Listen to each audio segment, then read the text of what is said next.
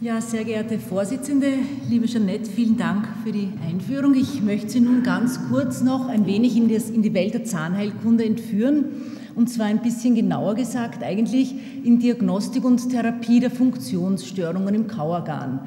Was bezeichnet man als Funktionsstörungen?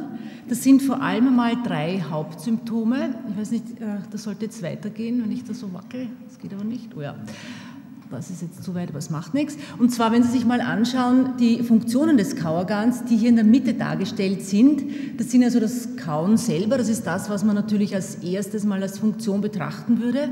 Aber es gehört genauso die Lautbildung dazu, die Atmung, Haltung, die Erscheinung oder Ästhetik und die Stressbewältigung. Das heißt also gerade was die Erscheinung betrifft, Ästhetik, das betrifft natürlich die Arbeit der der Zahnmund- und Kieferheilkunde, denken Sie an Frontkronen oder an Prothesen. Wenn die Patienten diese Prothesen beispielsweise entfernen, wie dann das Untergesicht einfällt und eigentlich der Mensch entstellt wird. Also die Erscheinung ist eine, ganz wichtige Funktion und auch die Stressbewältigung.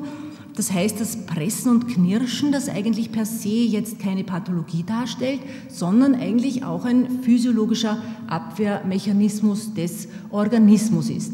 Und das Kauorgan selbst eben besteht aus dem Kiefergelenken, das wir hier auf der linken Seite aufgelistet haben, dem neuromuskulären System und der Okklusion. Okklusion, also das Zusammenpassen eigentlich der Zahnreihen. Ähm, linke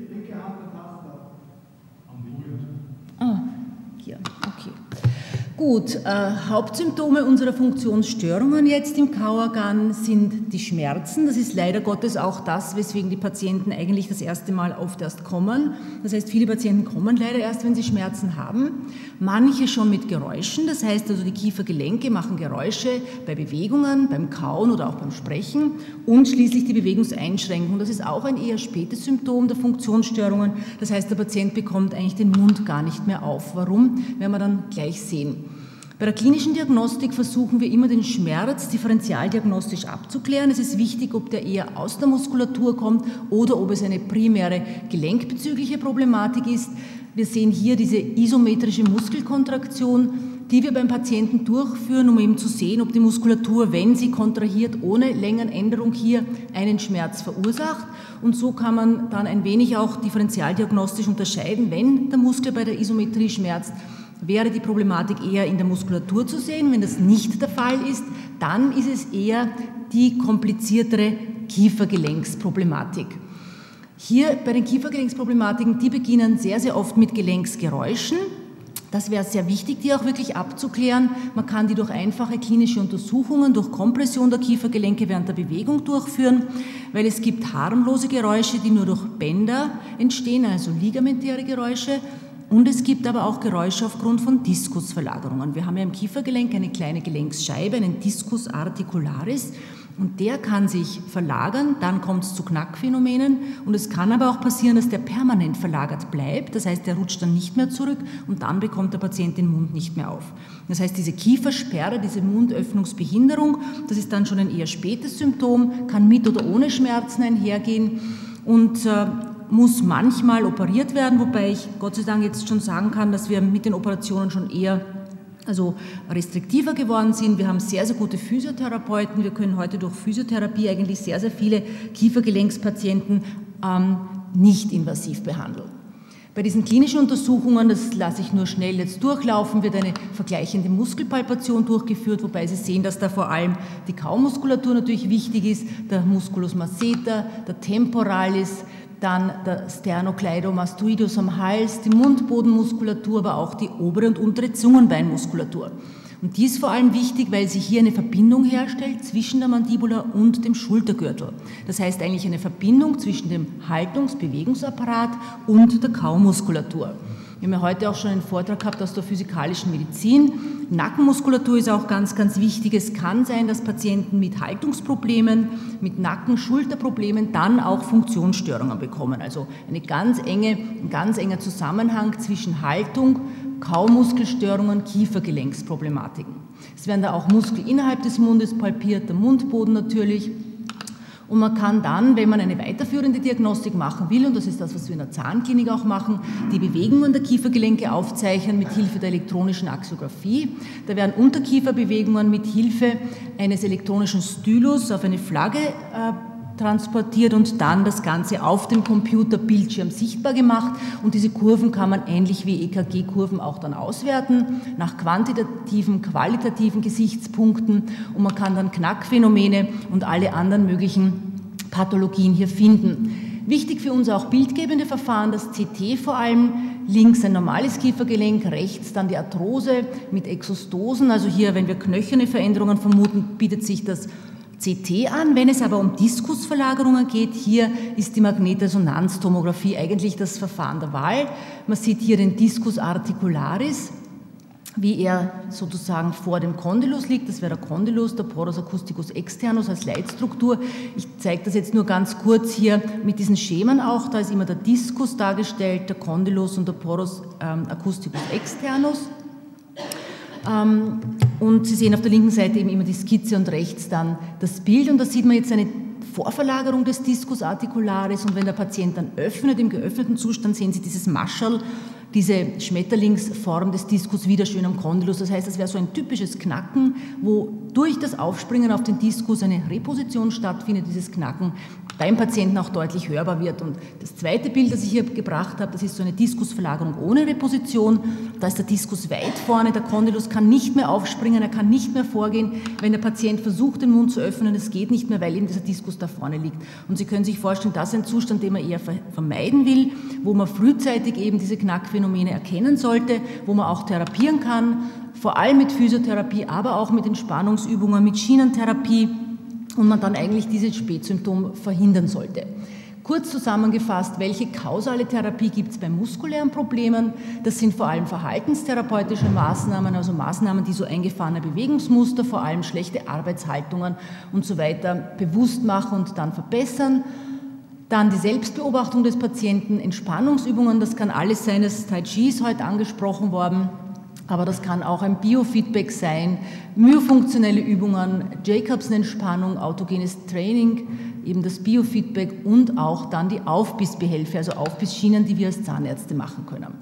Kausale Therapie bei Gelenksproblemen wären, wenn entzündliche Erkrankungen vorliegen, natürlich Medikamente, aber bei den Diskusverlagerungen, und das ist hier ganz wichtig für uns, die Physiotherapie, manuelle Techniken. Wir haben schon sehr, sehr gute Physiotherapeuten, die mit den Kiefergelenken arbeiten können, die Haltungskorrektur, Bewegungstherapie machen können, weil eben Haltung und Kiefergelenk sehr eng vergesellschaftet sind und hier sogar auch Patienten, wo permanente Diskusverlagerungen da sind, wir uns heute die Operation ersparen können.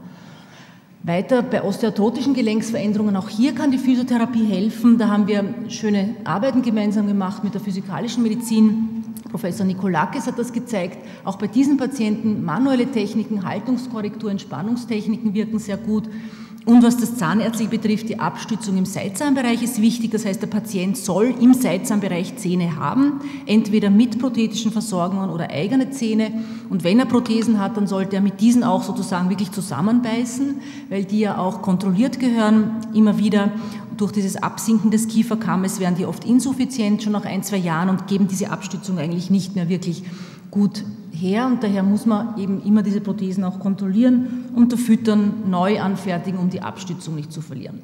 Auch Akupunktur ist eine Möglichkeit. Hier wird der Energiefluss harmonisiert, die Muskulatur wird relaxiert. Also wir können heute schon sehr, sehr viele Möglichkeiten hier anwenden bei den Kiefergelenkspatienten. Hier ist nochmal gezeigt die Manualtherapie, die der Physiotherapeut macht, wo er die Gelenkskapsel mobilisieren kann durch Traktion und Translation, wenn er eine Bewegungseinschränkung hat, um eben wieder die Beweglichkeit zu fördern, die Gelenksflüssigkeit wieder zu produzieren und hier wieder eine gute Mundöffnung zu bekommen. Von zahnärztlicher Seite machen wir Aufbissbehelfe bei diesen Patienten, die dienen der Vertikalisierung, also der Bisshebung, einer guten gelenkbezüglichen Unterkieferposition, der Muskelpassivierung, also Entspannung der Muskulatur, es kann natürlich auch eine Okklusionsebene neu eingestellt werden beziehungsweise Gelenkstrukturen entlastet werden. Das sieht ungefähr so aus. Das ist nur aus Kunststoff, kann der Patient selber rein und rausgeben. Und Sie sehen, dass da kleine rote Punkte drauf sind. Das heißt, diese Aufbissbehelfe müssen immer regelmäßig kontrolliert und eingeschliffen werden, um eben diese gleichmäßige Abstützung im Seitzahnbereich zu gewährleisten und können auch bei Patienten, die sehr schlechte Okklusionen haben, wo Zähne fehlen oder gar keine Abstützung da ist, eigentlich die Gelenke primär wirklich gut entlasten und die Muskulatur auch entspannen. Und um eben dieses Gender-Thema auch ein wenig anzusprechen, möchte ich Ihnen eine Arbeit von der, einer Kollegin von mir, von der Frau Dr. Schmidt-Schwab vorstellen, die hier versucht hat, äh, geschlechtsspezifische Unterschiede in einer Studie bei Patientinnen mit kraniomandibulärer Dysfunktion zu zeigen. Und zwar haben wir versucht, einfach diese Anamnesebögen, die wir sehr, sehr genau machen, diese klinischen Untersuchungen auszuwerten, um hier zu schauen, welche Unterschiede gibt es zwischen Frauen und Männern Temporomandibuläre Dysfunktionen gehören ja zu sehr häufigen Erkrankungen des Zahn-, Mund- und Kieferbereiches und ganz interessant ist, dass wirklich international hier die Frauen viel, viel häufiger betroffen sind als die Männer. In eigener Erfahrung, aber eigentlich auch Literatur aus der ganzen Welt. Warum weiß man eigentlich nicht? Es sind so circa 80 zu 20, es sind vor allem junge Frauen, es werden hier sicher hormonelle Faktoren eine Rolle spielen, die Bandstrukturen, die eher lockerer sind bei Frauen, vielleicht auch die doppelt dreifache Stressbelastung, die heute schon hier ist. Also ganz genau ist das nicht geklärt, aber auf jeden Fall, es sind vorwiegend Frauen unsere Patientinnen. Und wir haben hier versucht, die Daten von den Anamnesebögen und auch den klinischen Befunderhebungen von 500 Patientinnen der ambulanten Funktionsstörungen auf geschlechtsspezifische Unterschiede untersuchen. Wie viele Patienten haben wir? Wir haben ca. 400 neue im Jahr. Also es ist eigentlich schon eine sehr, sehr große Ambulanz hier geworden. Wir haben also diese Anamnese gemacht, medizinische, zahnmedizinische, spezielle. Wir haben das subjektive Schmerzempfinden auch bei den Patienten erhoben. Bei der speziellen Anamnese sind also sehr, sehr viele Punkte da erhoben worden, vom Beruf über die psychische Befindlichkeit, Parafunktionen, Okklusionsveränderungen, Stress, ganz, ganz wichtig, Schlafposition, also das äh, spielt ja alles eine Rolle auch für den Bewegungsapparat. Und das subjektive Schmerzempfinden dann mit dieser VAS-Skala, mit der visuellen Analogskala.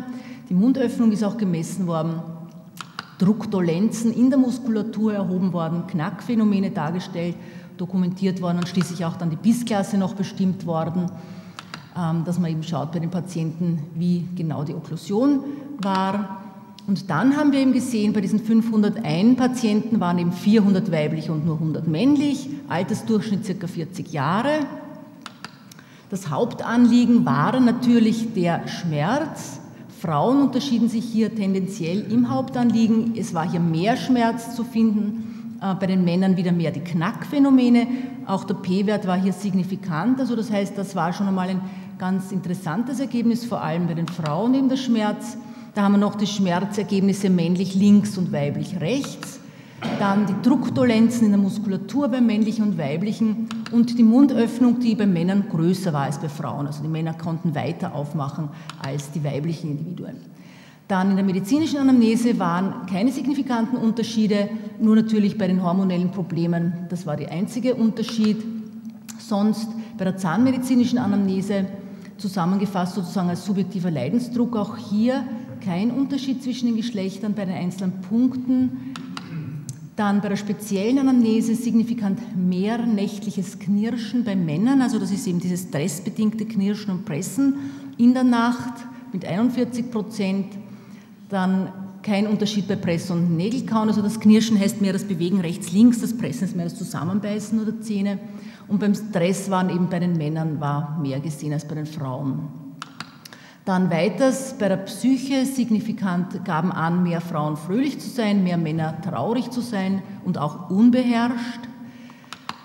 Bei der speziellen Anamnese waren bei den Frauen mehr prothetische Veränderungen zu sehen und bei mehr Männern das sitzende Beruf. Also Frauen scheinen sich doch irgendwie im Alltag doch noch mehr zu bewegen. Was diese Kiefergelenkspatienten betraf, subjektives Schmerzempfinden, Frauen haben signifikant mehr Schmerz als Männer. Also das war vielleicht auch ein Ergebnis, das ganz interessant war jetzt im Unterschied. Die Mundöffnung, Frauen geringere Mundöffnung, Druckdolenzen, Frauen signifikant mehr Muskeldruckschmerzhaftigkeiten. Und bei den Knackfehlen und bis Klasse war dann wenig Unterschied.